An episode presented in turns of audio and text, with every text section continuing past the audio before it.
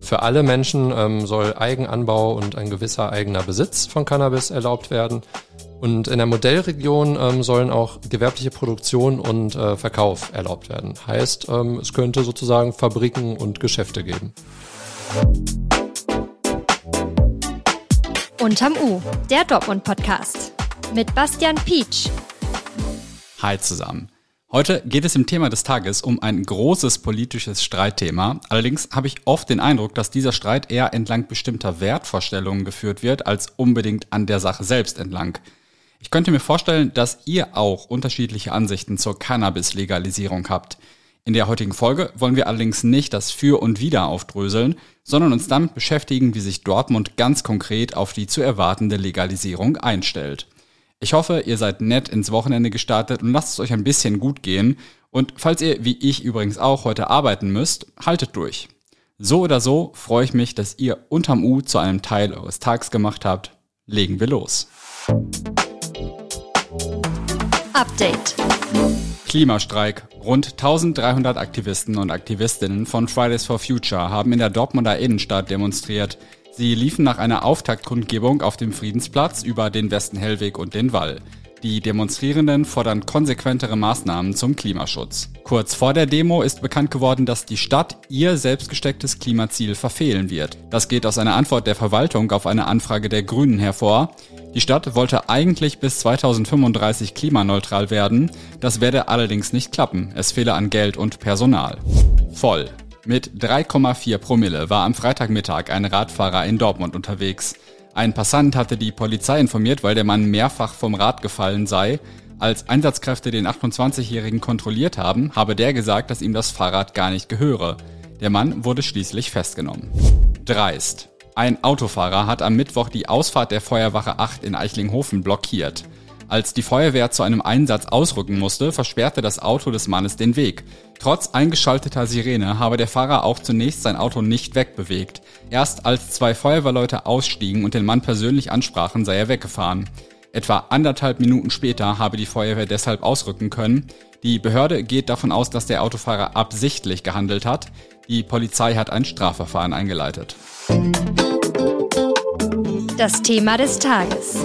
Mitte August hat die Bundesregierung den Gesetzesentwurf zur Cannabis-Legalisierung beschlossen. Im Herbst soll der Bundestag über das Gesetz beraten und es voraussichtlich auch beschließen. Ab 2024 könnten dann Erwachsene in Deutschland legal einen Joint rauchen und Cannabis in begrenzten Mengen anbauen. Allerdings ist das Gesetzesvorhaben politisch auch seit Monaten umstritten. Dortmund bereitet sich trotzdem bereits auf die Cannabis-Legalisierung vor, soweit es eben jetzt schon geht. Tiefergehend mit dem Vorhaben befasst hat sich mein Kollege Kevin Kindle. Kevin, wie steht denn die Dortmunder Politik, also der Rat der Stadt, zur Cannabis-Legalisierung? Es hat im Vorfeld schon ähm, eine große Mehrheit gegeben, die gemeinsamen Antrag äh, eingebracht hat, dass Dortmund eine sogenannte Modellregion werden soll bei der Legalisierung.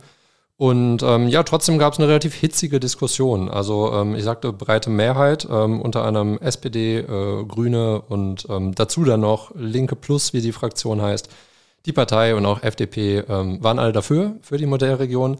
CDU und AfD dagegen und ähm, ja, da hat man sich ordentlich gezankt. Am Ende äh, stand aber der Beschluss, Dortmund soll Modellregion bei dieser Legalisierung sein. Und das heißt genau was?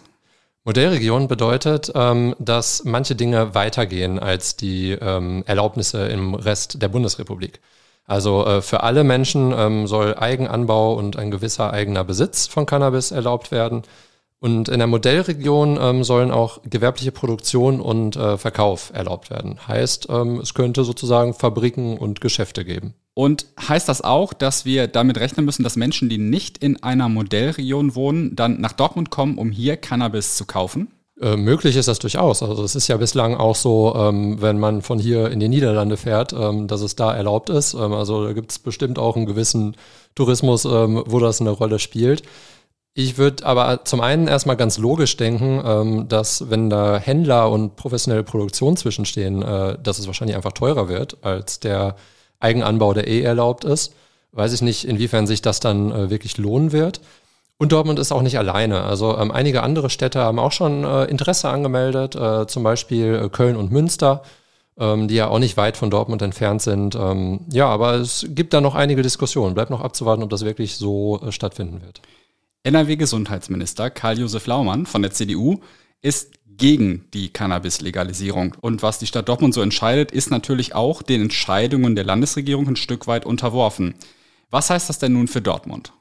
Das ist noch eine der äh, größeren Fragen. Also die Stadt Dortmund hat letztens äh, auf meine Anfrage bei einer Recherche gesagt, ja, wir müssen jetzt erstmal abwarten, ähm, was äh, sich da zwischen Land und Bund ergibt.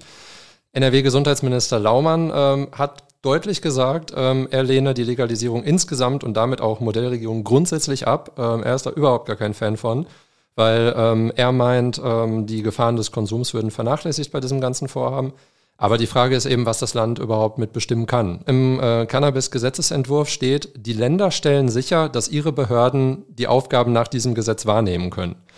Und äh, da bedeutet es sozusagen auch, ja, wer es die Bundesregierung beschließt, haben die Länder umzusetzen. Aber ähm, ja, bislang werden die äh, CDU-geführten Länder äh, zumindest nicht müde zu sagen, dass sie das alles ziemlich doof finden.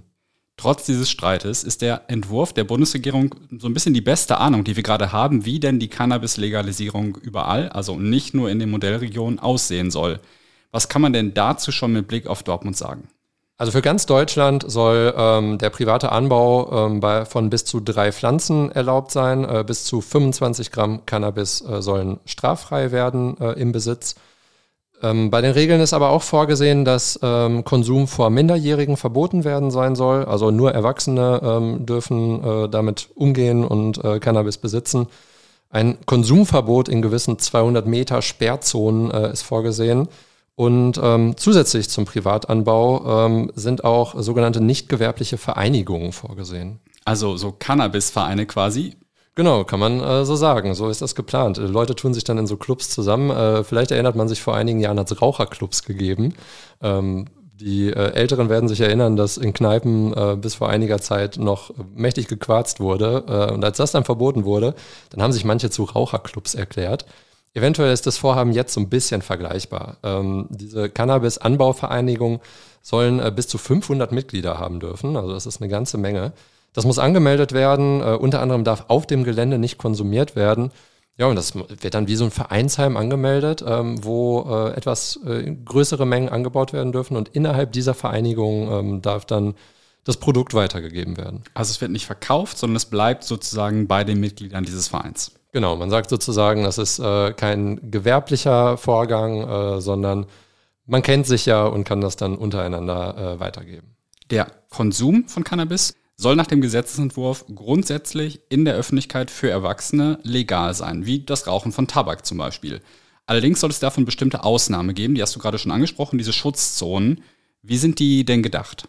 Also gedacht ist, dass eben Kinder und Jugendliche geschützt werden sollen, ähm, dass man jetzt nicht überall durch so Rauchwolken läuft. Ähm, und diese Schutzzonen sind vorgesehen, jeweils 200 Meter um Schulen, Kitas, Spielplätze, Sportstätten, eigentlich alles, wo Kinder und Jugendliche häufig sein können. Ähm, es heißt auch Kinder- und Jugendeinrichtungen.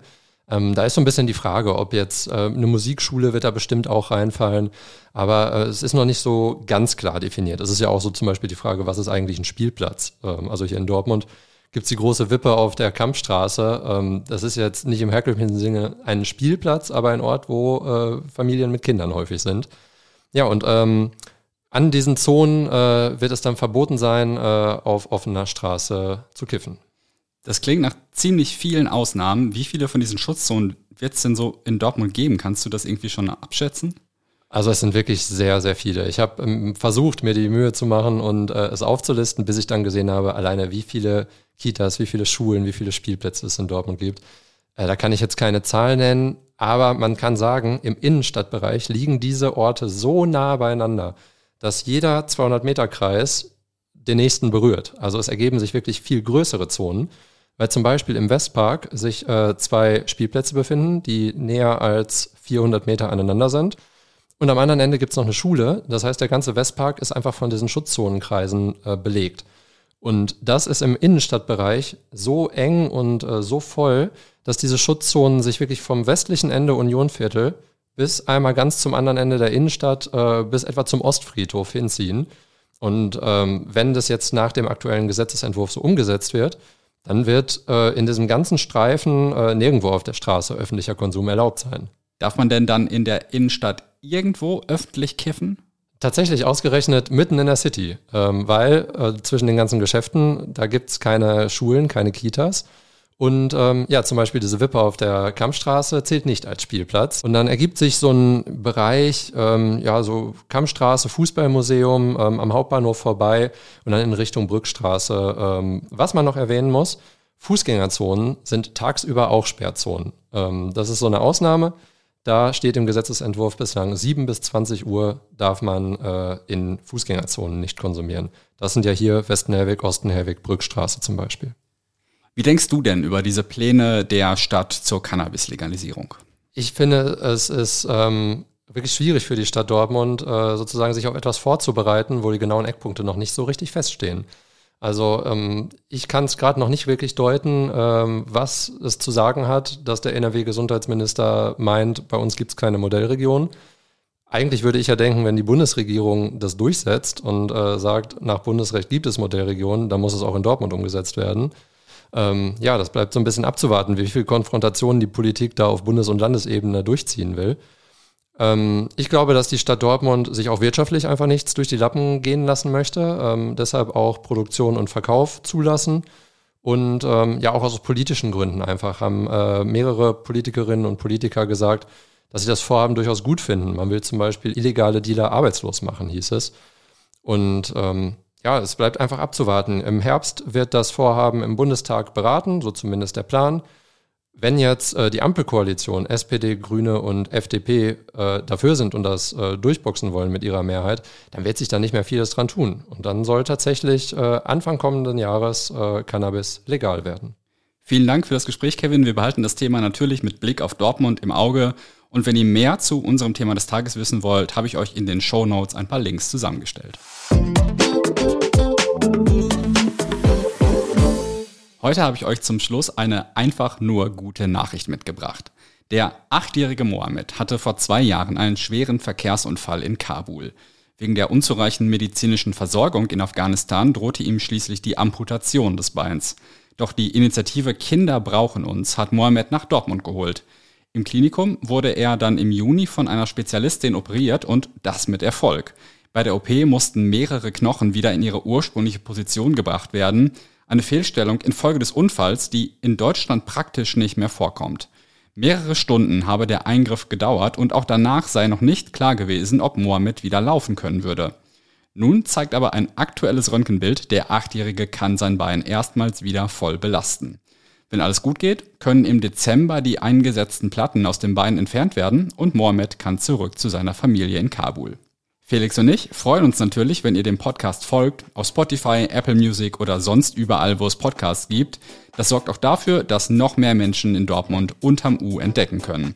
Die nächste Folge gibt's am Dienstag. Bis dahin habt ihr hoffentlich eine gute Zeit. Wir hören uns.